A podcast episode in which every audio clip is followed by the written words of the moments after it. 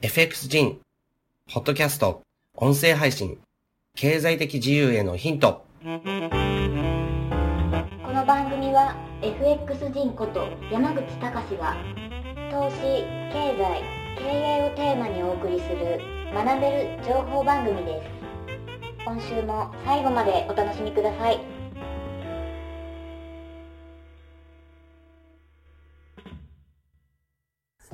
はい、えー、FXG のポッドキャスト配信です。えー、それではですね、今週もよろしくお願いします。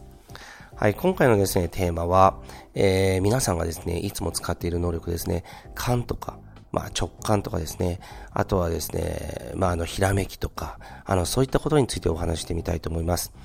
えっ、とですね、あの人間、えー、誰しもそうなんですけど、あの直感に従って行動する場面っていうのは人生の中でたびたび出てくるわけですね。で、我々ですね、トレーダーもですね、あの何かのロジックとか何かのシステムだったりとか、そういったものを使う、えー、わけですけども、あの、最終的にですね、エントリーの判断の、あの、瞬間的な根拠っていうのは、やはり直感なんですね。で、ロジックっていうのが一つあって、その A というロジックを使ってるとしてもですね、そのあの、えっ、ー、とですね、あの、1ピップとか 0. あの、1ピプスとかのですね、あの違いですね。そういったところで、最終的にエントリーのボタンを押すとか、えっ、ー、と、波形のこう形状とか、そういったものを確認して、最終的に決済の、まあ、えー、クリックをする。で、それはですね、あの、いわばですね、あの、瞬間的な、えっ、ー、と、部分では直感。えー、で、瞬間的でない部分ではですね、あの、ロジックとかそういった、まあ、あの、ある種のこう科学的な根拠っていうものが働いているかなというふうに思います。で、この直感っていうものに関して、これはですね、どういったところから起こるのかっていう研究は、ここ最近ですね、あの、世界中の科学者によってなされてきていますし、ある程度ですね、科学的な、あの、裏取りが出てきたようなものとかも多く、えー、見ることができるようになりました。で、それらのですね、あの、見れるようになった背景には、やはり AI、え、ー、と、人工知能とかですね、あの、コンピューターとかの、あの、発達というものがあるわけですね。そういったものを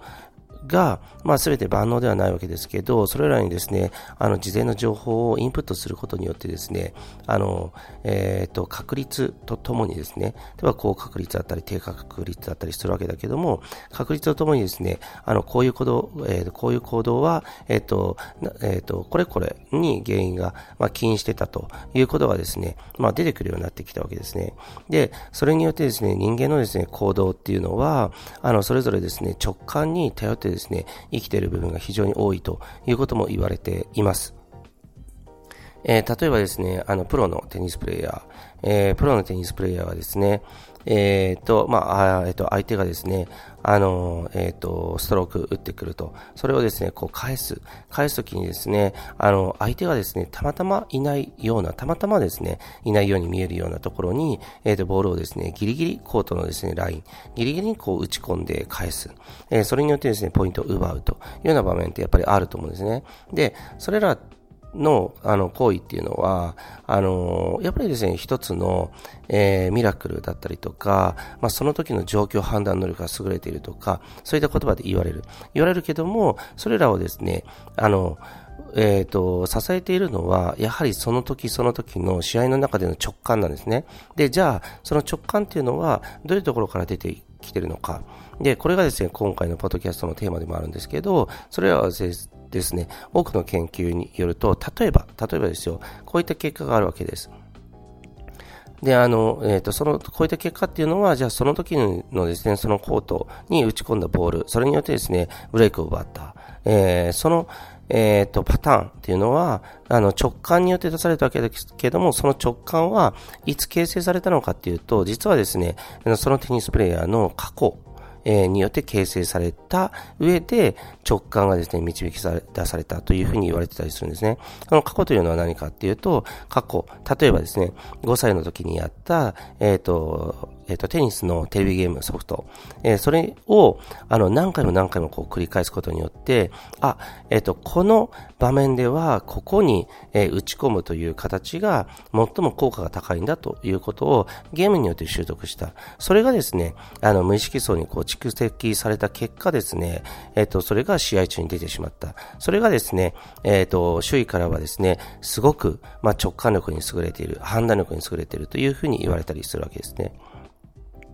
あのー、こういったですね、例っていうのは、たくさんたくさん世界中からですね、データが集まってるんですね。で、それらの裏付けにですね、人工知能っていうものは一役買ってるわけなんですね。だから、あの、今やですね、その直感っていうのは口頭向けなものではなく、なくてですね、勘とかひらめきっていうのは非常に大事。で、それらを元にですね、人間っていうのは日々のですね、あの生活すら決めてるわけですね。えっ、ー、と、朝、えっ、ー、と、どういう道を通って通勤するとか、あの、人との会話で反射的について出る。えー、言葉とか、そういったものはですね、すべて感覚的に喋っています。いわばですね、直感の領域。えー、で、トレーダーもそうですね、あの、冒頭でお話したように、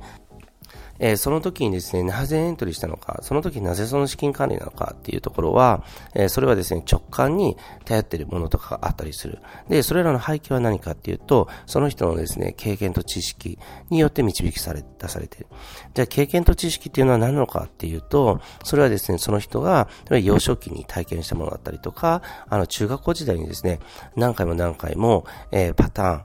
えー、として繰り返されたものが無意識層に蓄積されてるとか、いろんなものがあるわけですね。ですから、あの、そういった意味で、あの、人間っていうのは、経験っていうのはすごく大事だなって思いますし、えー、例えばですね、自分自身がよく会社経営の中で、あの、その時その時で決断します。で、新しいテイストっていうものを経営の中にこう入れていくわけですね。で、あの、それについてですね、あの、周囲のですね、経営者から、あの、まあ、褒められることってのはあるんですね。あの、なんで、あの、そのタイミングでそういうことをやったのかっていうふうに言われる。で、それによってですね、あの、会社の発展に大きく寄与する。そういった決断っていうのがやっぱり、やっぱりあるわけなんです。で、それはなぜなんだって言われるんだけど、いや、自分は、いや、わかんなんですよねっていうふうに、まあ、答える。この時はこういうことをした方が会社にとっては非常にいいというふうに判断してやるわけですけど、その元になっているのは勘なんですね。じゃあ、その勘の元になっているのは何かっていうと、結局はですね、自分の人生そのものだと思います。幼少期の体験もそうだし、えー、とですね、自分はですね、あの大学を、日本の大学を、えー、と一時中断して、まあ、あの海外の方に留学したその時の経験だったりとかもそうだし、えー、とトレーダーとしてのですね経験だったりとかいろんな経験があった上でですね成功確率の高い直感というものが導き出されてるんですね。でこれ逆のパターンもあると思うんですね。あの、なんていうかその、えーと、培ってきた経験によっては成功確率が低い、えー、決断をするそういったですね直感を働かせてしまうという人もやはりいると思うんですね。ですから自分自身はですね人間というのはえっ、と、成功確率が高い、えー、もしくはですね、その幸せに生きられるっていうような、えっ、ー、と、もっと、そういった判断ですね、そういった直感の元となる経験というものをできるだけ多く積むべきかなっていうふうに思ってるんですね。で、これをですね、例えばトレーダーっていうものに置き換えていくとですね、あの、自分がですね、日々の学習って大事ですよって言ってるんですけど、これっていうのは、やはりトレードの場にですね、自分自身をこう置く、その習慣を作ることによって、あの、エントリーとか決済の直感力がこう磨かれていくっていうのはもちろんあります。えありますし、えっと、それもですね、あの、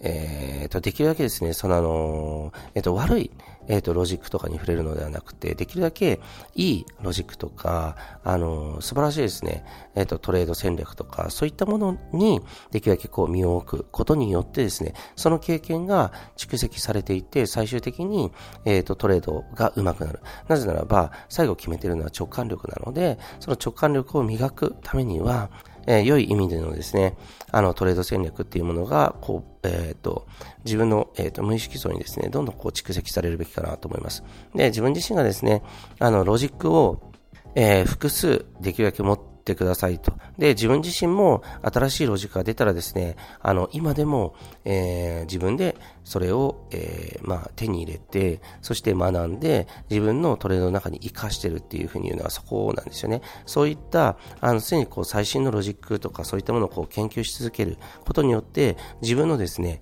あの、経験を積んで、えっ、ー、と、結果的に自分は、えっ、ー、と、稼げるトレーダーの直感力っていうものをずっとですね、こう磨き続けているんじゃないかなというふうに思います。で、残念ながら自分自身は、あの、経営者としてはですね、よく、あ、その直感すごいねって言われるんですけど、トレーダーとしてはあんまり言われないんです。だから、僕自身はですね、やっぱり、あの、トレーダーというよりは、やはりですね、経営者なんだな、起業家なんだなって思う瞬間っていうのはたくさんあります。けれども、まあ、それは余談として、自分自身は、トレーダーとしてですね、やっていく皆さん、で、もちろんトレードをこう入り口にするっていうのは人生の成功へのですね、本当に大きな大きな第一歩だし入り口だと思うんですけど、それをやっていく、えー、にあたってですね、あの、継続学習してくださいっていうのは、やっぱりそういうことなんですね。で、あの、いろんなですね、ロジックをですね、自分自身で試してみてくださいと。で、それをですね、ミックスして自分なりのですね、あの、素晴らしいロジックにしていくんですよっていう話とかをしてます。それの背景っていうのは、やはり僕自身も直感的に、えっ、ー、と、今回のですね、ポッドキャストみたいなことを、まあ常に思ってたっていうことなんだと思うんですね。やはり、あの、複数のロジックをこう試す。で、複数のロジックを持つことによって武器が増えますよっていう言い方を自分自身はしてます。ですから、えっ、ー、と、まあこの、えっ、ー、と、A というロジックがですね、えー、通用しないような、えー、相場では B というものが、えー、通用すると。それによってですね、あのえっ、と、トレードのあの幅っていうものを広げるんですっていう言い方をするけども、えっ、と、もう一つ、やはりですね、今回のポッドキャストでお話してるみたいに、えーとですね、A と B と C と D、えー、またですね、新たな E というですね、ロジックをこう学習することによって、自分のトレードに対する感性っていうものも、まあ、あの、磨かれていく。つまり、成功確率、一つ一つのエントリーの成功確率っていうのが、どんどん上がっていくわけなんですね。だからそこをですね、